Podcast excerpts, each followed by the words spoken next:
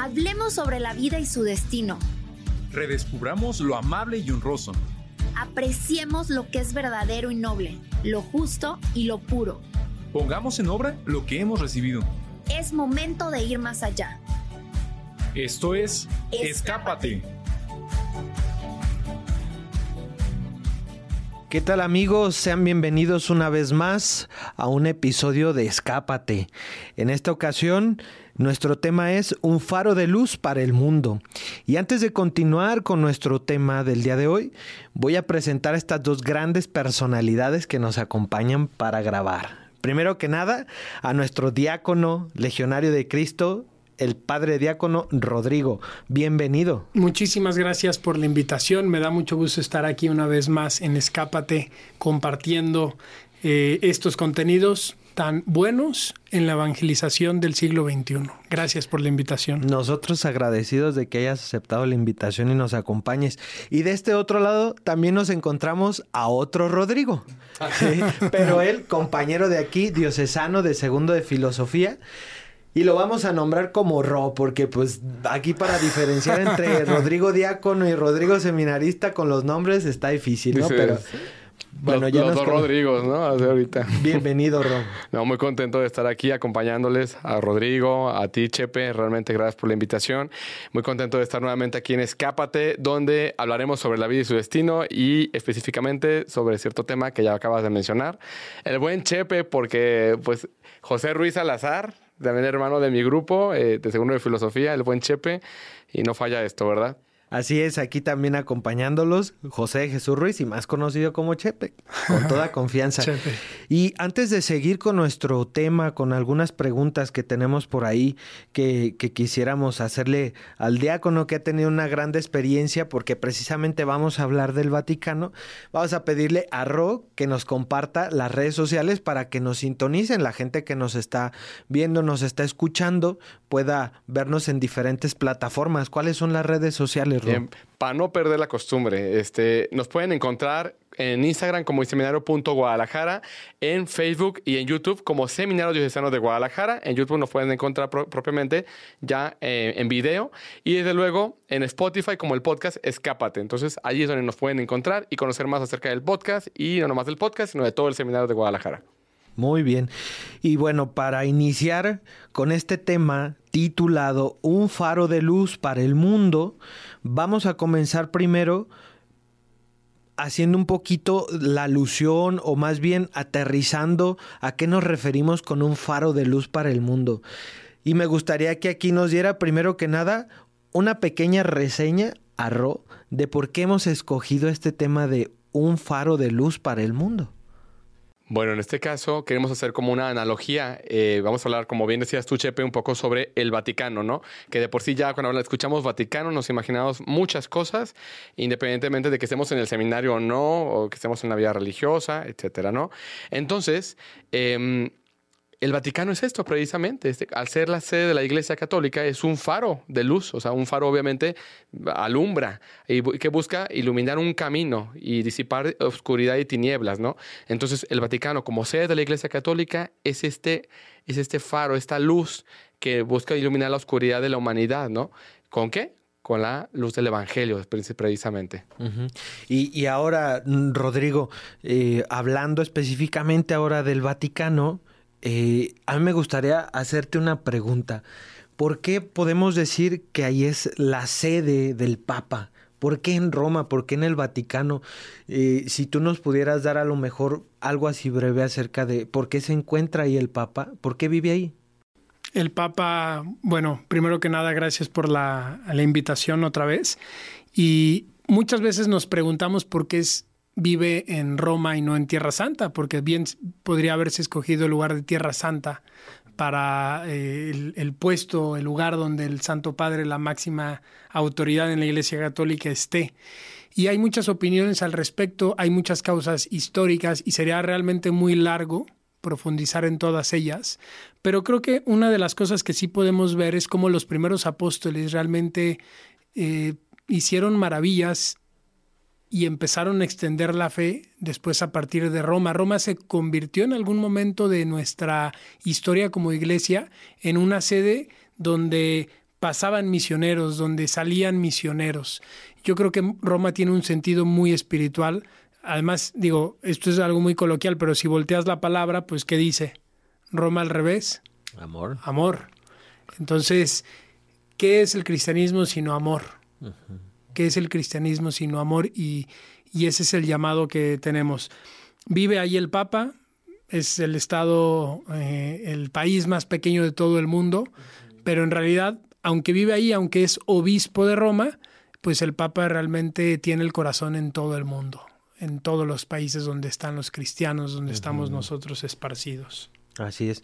Y por ejemplo, Ro, eh, ¿Tú qué has escuchado que la gente dice, no? ¿Qué pregunta se hace, por ejemplo, acerca de Roma, del Vaticano? Porque tenemos una visión de lo que a lo mejor este, podemos ver o escuchar en los medios de comunicación. Sin embargo, eso no nos da una, um, una visión más amplia de la realidad que hay ahí en, Roma. Pero tú qué has escuchado, Ro, que dice la gente. Bueno, de entrada ya se habla mucho del Vaticano y obviamente de la Iglesia, e incluso también del Papa. Eh, no nomás del Papa Francisco en este caso, hablamos de otros de papas anteriores. Eh, eh, lo escuchamos mucho en películas, ¿no? Y en, igual en muchas novelas también, en muchos libros.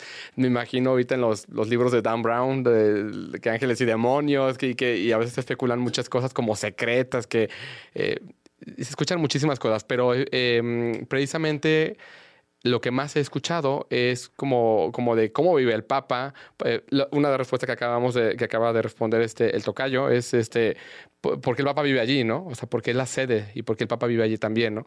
Pero otra también se relaciona con cuestiones un poco más eh, quizás especulativas o un poco más controversiales de que porque no venden todo lo que tienen de sus estatuas con oro y así para salvar a la humanidad y la pobreza y cosas tan básicas como eso. O cómo se sostiene el Vaticano también, cómo está conformado el sistema político del Vaticano que comprende territorialmente, etcétera, ¿no? Muy bien, y bueno, si tú nos pudieras ayudar, eh, Rodrigo, dándonos a lo mejor una pequeña reseña eh, geográfica de cómo se compone el Vaticano, ¿no? Tal vez la extensión, el sistema político, algo así muy breve para pasar a otro tema que también es súper importante, que tiene que ver, es esta actitud del Papa, esta figura del Papa ¿no? dentro del Vaticano. ¿Qué nos puedes comentar acerca de estos datos geográficos? Pues primero, digo, lo más llamativo es que es el estado más pequeño, el estado independiente más pequeño del mundo. Tiene una extensión de 0.44 kilómetros cuadrados, 44 hectáreas, y viven dentro 800 habitantes. Eh, que es el Papa, algunos que trabajan ahí, etcétera. Muchos entran y salen todos los días pero los que viven ahí son 800, tienen todo, tienen sus gasolineras, su tiendita, pero realmente todo es muy pequeño, tiene su gobierno, tiene su sistema de justicia, como cualquier estado eh, independiente, como cualquier país.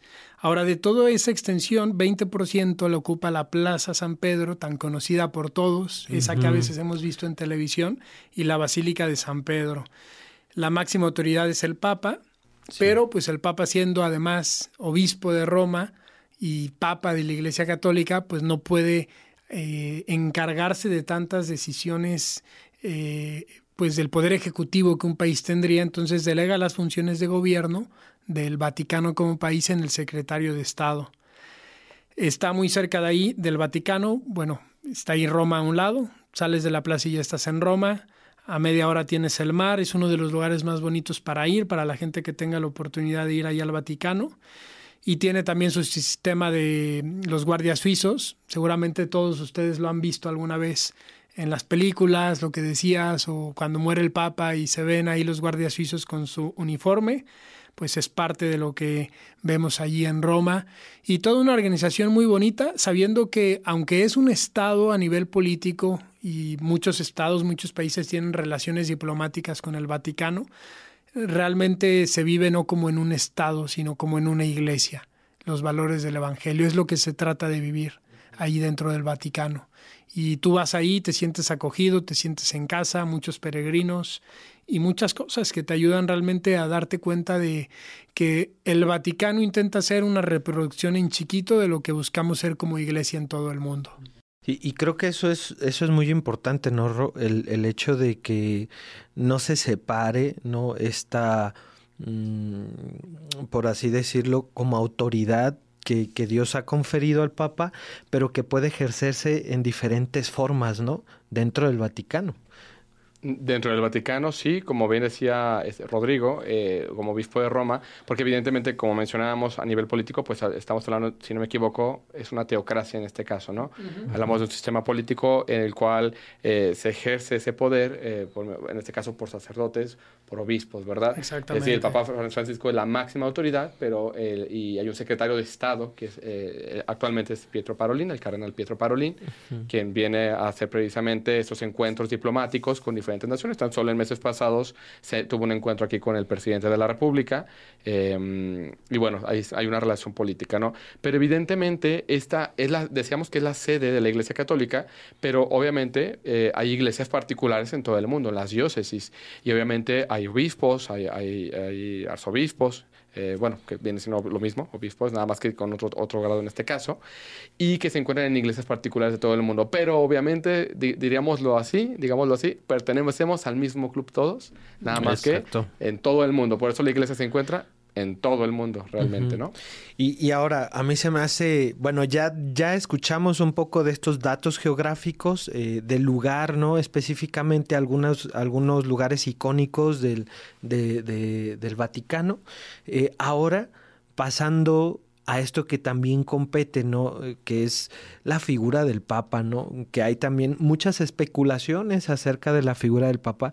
Tomaremos como referencia aquí la experiencia que tiene Rodrigo eh, de haber vivido ya allá en, en, en Roma y que nos platique un poco acerca primero de quién es el Papa, a ver, o sea, dónde nació, cuántos años tiene, ¿no? Qué sé yo, pero que nos, nos platique también acerca de su experiencia, su familiaridad que tuvo con el Papa, la cercanía. ¿Nos puedes comentar un poquito acerca de eso, Rodrigo? Claro que sí. Bueno, pues el Papa Francisco, ante todo, yo diría es Jorge Mario Bergoglio, porque por más Papa que sea, no ha dejado de ser el mismo con su carácter, con su personalidad, y creo que ese es el primer aprendizaje que yo me llevo de él. Y como sacerdote, por más que te dediques a las cosas de Dios, no dejes de ser tú mismo. Eso lo vemos muy marcado en el Papa Francisco. Él es jesuita ah, de, eh, de Argentina, hijo de inmigrantes italianos, y como jesuita pues vivió todas las etapas que tienen ellos, su noviciado, su juniorado, trabajó como provincial incluso de los jesuitas, hasta que fue nombrado después obispo cardenal de Buenos Aires y el 13 de marzo de 2013, pues nombrado ya eh, papa y es nuestro actual papa. Yo que, yo que he visto de él, como les decía, alguien que aunque es muy de Dios, es muy de los hombres. Siempre noté mucha cercanía, un, un lenguaje del amor no solo a través de palabras, sino también de gestos. Es el, alguien que usa mucho los gestos, que tiene gestos de cercanía, de misericordia con las personas, con los enfermos, con los necesitados. Siempre noté que era un hombre de Dios, no me cabe la duda que es un hombre de Dios, que reza, que se confiesa, pero sobre todo una gran alegría, una gran alegría que te transmite. Solo verlo pasar en el papamóvil era muy emocionante. Y, bueno, lo que me sucedió fue el 11 de mayo, vamos a la audiencia que hace todos los miércoles, nos tocó estar literalmente hasta adelante y él al inicio del trayecto en el papamóvil, que es media hora antes de la audiencia de la catequesis, subió a unos ocho niños que se encontró para que se pasearan con él en el papamóvil. Y al final se detiene delante de nosotros, empieza a despedirse de los niños, se van bajando y, y ahí es cuando me viene la corazonada de decir, pues eh, sácale conversación al Papa, dile algo. Y me viene a la mente de preguntarle sobre su pierna, sobre su espalda, su rodilla, no recuerdo qué, era cuando traía sus problemas de rodilla y ciática. Y le digo, Papa, ¿cómo estás de tu pierna, de tu rodilla? Y me dice, muy caprichosa. Y yo le digo, muy caprichosa. Y me dice, sí y le digo, gracias por tu ejemplo, por todo lo que haces por nosotros, por estar aquí a pesar de tus molestias. Y en eso me dice, pero ¿sabes qué es lo que necesito para mi pierna? Un poco de tequila. y ahí la carcajada de todos, éramos mexicanos, vio la bandera, después mandó saludos a los mexicanos y dijo, ya vi un grupo aquí adelante. Y bueno, pues el video se hizo viral, pero más allá de eso, para mí lo hermoso fue esos segundos donde eres mirado por el Papa, donde te escucha, donde te enseña que por más Papa que es, él no solo está para hablar, sino para escuchar. Qué, qué gran lección para nosotros en la iglesia, escuchar a la gente.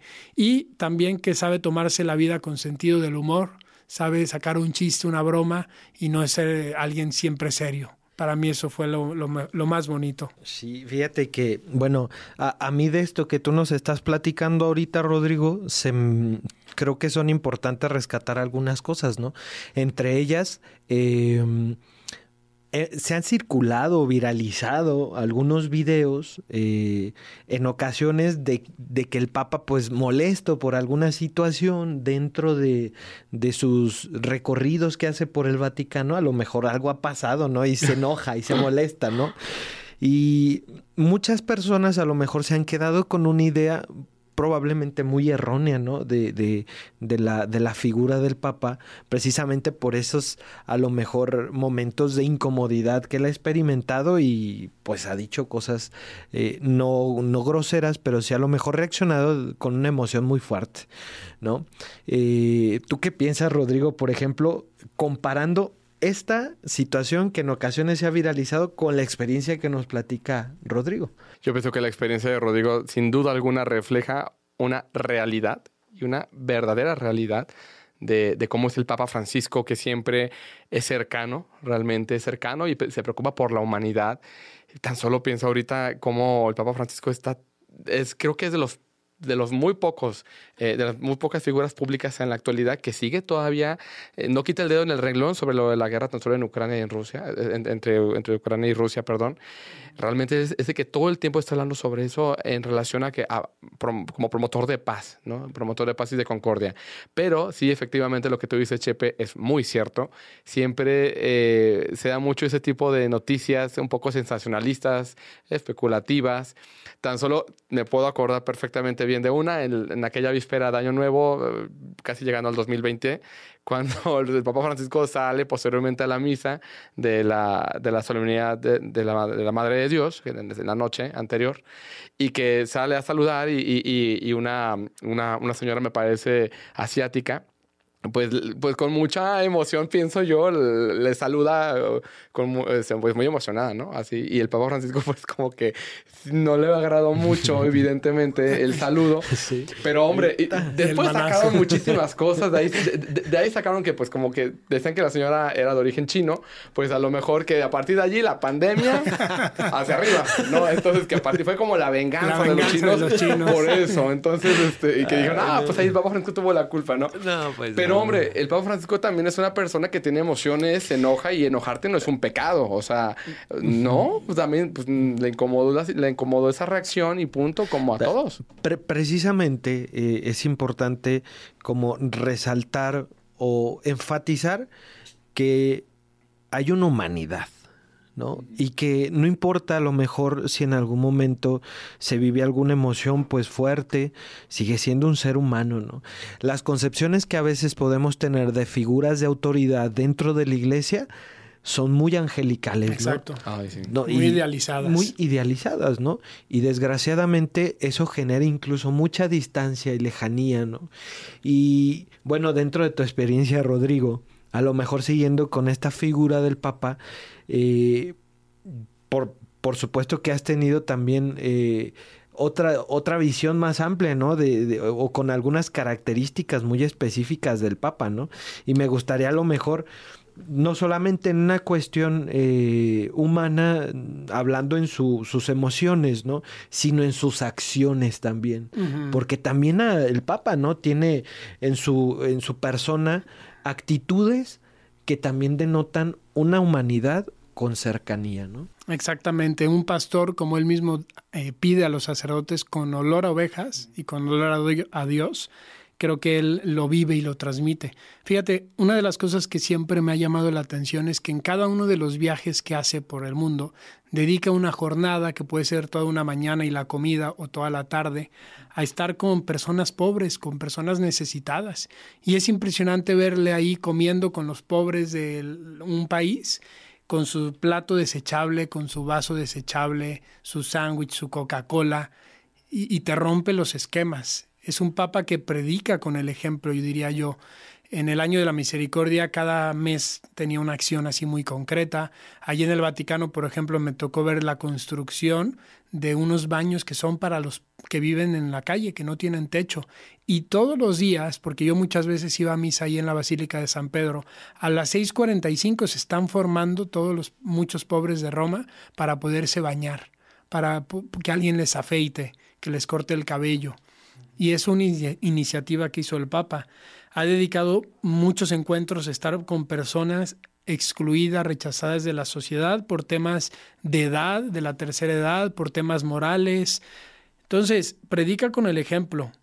Diría que también sabe transmitir el mensaje. Tuve una clase con él hace unos meses al final de un curso sobre la confesión y ahí tengo las fotos. Éramos 150 seminaristas, algunos sacerdotes, y era increíble cómo sabe hablarte de lo que es la confesión. Sabe usar ejemplos, anécdotas y todo muy humano. Nos contó incluso algunas anécdotas que alguno podría escandalizarse de él. Sí, ay, ¿cómo es posible que el Papa y, y, anda bromeando y decía que cuando era jesuita y provincial no iba a confesarse con los jesuitas? Dice, no, pues ¿para qué voy a que se enteren de lo que hago? Mejor voy allá a la catedral ver esa humanidad, dices, qué padre, porque como el gesto que comentabas de la, de la no sé si era chinita o no, del manazo que le dio, pues al final prefiero un papa así, humano, que se equivoca, pero sabe pedir perdón, sabe decir, me equivoqué, eh, perdón, a un modelo angelical, idealista, que no más atractiva la santidad.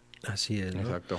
Y bueno, pues nos estamos acercando ya al final del programa, pero me gustaría, eh, no sé si tú tengas alguna experiencia muy específica que nos quieras platicar, aparte de lo que ya nos, nos contaste que tuviste con el papá.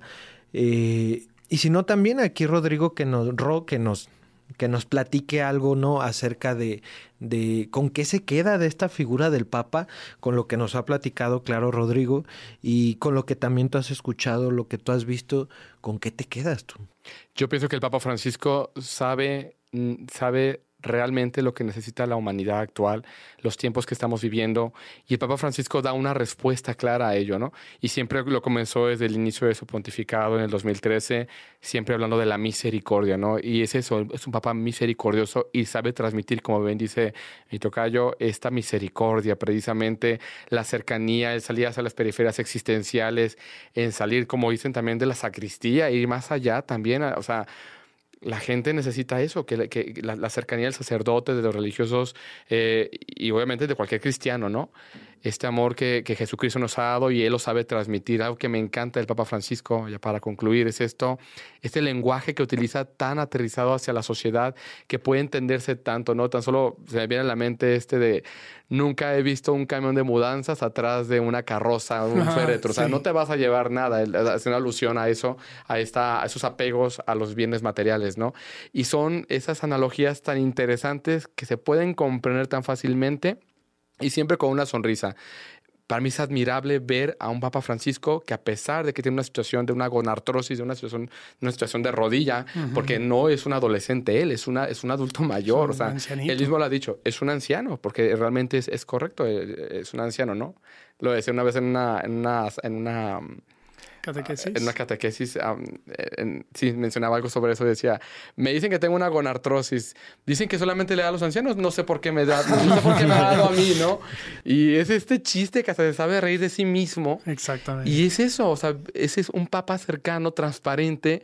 Y bien, eso es excelente, ¿no? Pero realmente a mí me, inspira mucho, eh, me motiva mucho a, comprometerme en, este momento con mi vocación, con la vocación que el Señor me está dando. Y, bueno, es eso básicamente, ¿no? Muchas gracias, Ro.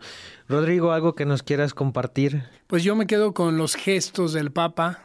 Me encanta todo lo que dice, lo leo e invito a toda la gente a que busque estar informada de todos los discursos del Papa, de sus exhortaciones, de sus homilías. Realmente es documentos, son documentos muy valiosos, material espiritual increíble, pero a pesar de que eso me gusta mucho, me ayuda mucho, me quedo sobre todo con los gestos. Él me transmite mucho con sus gestos, solo verlos, sonreír, tratar a la gente, abrazar, dejarse querer también, dejarse abrazar, me transmite muchísimas cosas. Muy bien, muchas gracias Rodrigo. Y bueno, y yo también eh, opinando un poco acerca de, esto o concluyendo también acerca de la figura del Papa, también me quedo con esta figura no idealista, real de, de quién es, ¿no?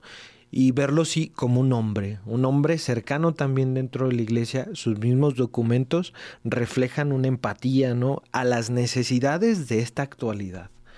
Y creo yo que, eh, que es importante que sigamos en ocasiones a figuras como el Papa para que podamos tener un conocimiento más amplio de la iglesia, pero también este vínculo que necesitamos, ¿no? Eh, con, Dios, Dios Padre, ¿no? Y que el Papa hace como un reflejo, ¿no? De Dios Padre en nuestras vidas. Es puente, es pontífice. Es puente, exactamente. Y bueno, pues nos despedimos. Eh, muchas gracias, Ro. Muchas, gracias, Rodrigo, por, participar. Espero que no sea la última vez que, que grabamos juntos, que se repita.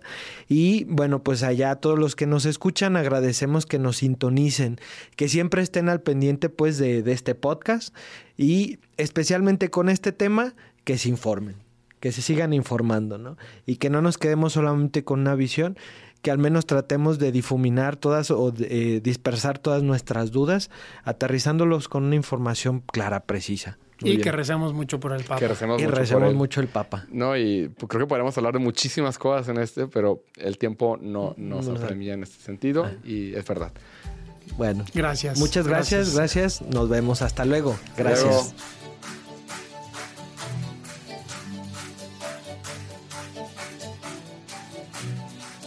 Esto es Escápate, el podcast. Seminario Diocesano de Guadalajara.